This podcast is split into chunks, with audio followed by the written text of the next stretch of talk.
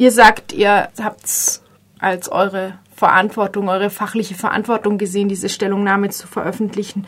Wo seht ihr die Gefahr in dieser Debatte?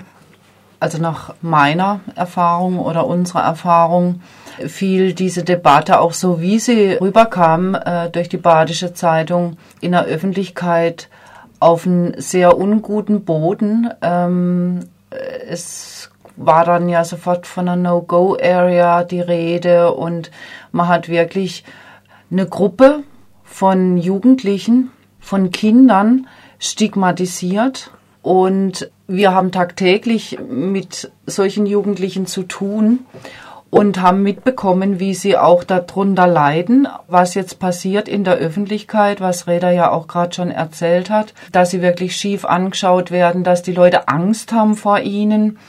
Und äh, das kann überhaupt gar nicht sein, weil das wirklich im völligen Gegensatz zu dem steht, was nämlich diese Gruppe von Flüchtlingen auch ganz dringend braucht, nämlich Unterstützung. Das sind Kinder und Jugendliche, die teilweise schon jahrelang auf der Straße leben müssen, die teilweise auch wirklich ganz schreckliche Sachen erlebt haben, jetzt auch auf ihrem Fluchtweg und wirklich Unterstützung und Hilfe bräuchten noch sehr viel mehr, wie es jetzt im Moment gegeben ist und dass man dann diese Gruppe dann wirklich so in so eine Ecke stellt von Kriminellen, wobei ich ganz ehrlich sagen muss, dass jemand wie Reda mit der Zeit nicht kriminell wird, finde ich ja schon sehr erstaunlich, weil das Leben auf der Straße ist natürlich absolut hart und in unserer Wohlstandsgesellschaft wahrscheinlich auch sehr schwer vorstellbar. Du hast jetzt gesagt, es gibt Unterstützungsbedarf, der teilweise noch nicht gedeckt ist. Wo seht ihr denn da die dringendsten Mängel in Freiburg?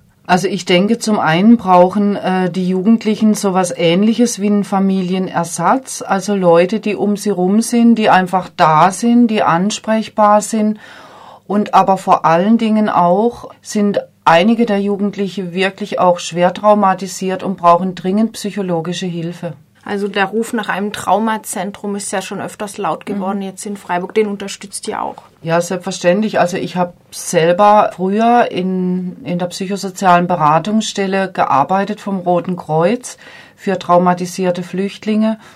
Diese Stelle ist jahrelang über EU-Gelder, über Projektgelder gelaufen und es ist problematisch, dass solche Stellen nicht als Regeleinrichtungen in jeder größeren Stadt oder so äh, mit staatlicher Unterstützung eingerichtet werden. Mhm. Das, an dem fehlt ganz bestimmt. Ähm, jetzt nicht nur was, was die unbegleiteten Minderjährigen betrifft, sondern auch viele andere auch. Und ich denke wirklich, es ist wichtig, dass wir, wenn wir eine Einwanderungsgesellschaft sein wollen und wenn wir, wenn wir auch Arbeitskräfte rufen, auch Facharbeiter rufen, ganz hochoffiziell von der Politik, wir müssen da auf interkulturellem Gebiet im Bereich der Migration noch ganz viel machen an Infrastruktur, ähm, damit solche Sachen nicht passieren, wie sie jetzt passiert sind.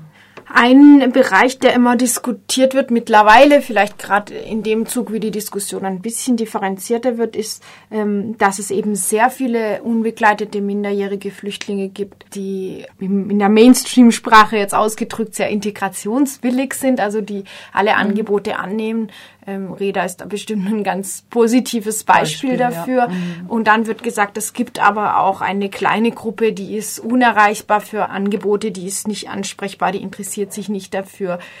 Kann man diese harte Trennung so machen? Gibt es eurer, aus eurer fachlichen Sicht so die Guten und die Bösen? Also bei uns an der Schule hatten wir jetzt noch nie jemanden, der nicht ansprechbar gewesen wäre. Ich denke aber, das Wichtige dabei ist, dass man sich zur Verfügung stellt, dass mhm. überhaupt jemand da ist, mhm. der ansprechbar ist. Und selbstverständlich, klar, man kann sich natürlich das schon auch vorstellen, dass es Jugendliche gibt, die wirklich erstmal völlig verschlossen sind. Aber die Frage ist tatsächlich, wollen die das so? Oder was brauchen die? Oder was können wir zur Verfügung stellen, dass wirklich diese Jugendliche auch Anlaufpunkte haben und Leute haben, die ansprechbar sind. Und da glaube ich, könnte man eigentlich noch ganz viel machen, um auch diese Jugendlichen zu gewinnen für, für eine Perspektive, die für sie produktiver ist, wie sich schnell das Geld durch Kleinkriminalität zu besorgen.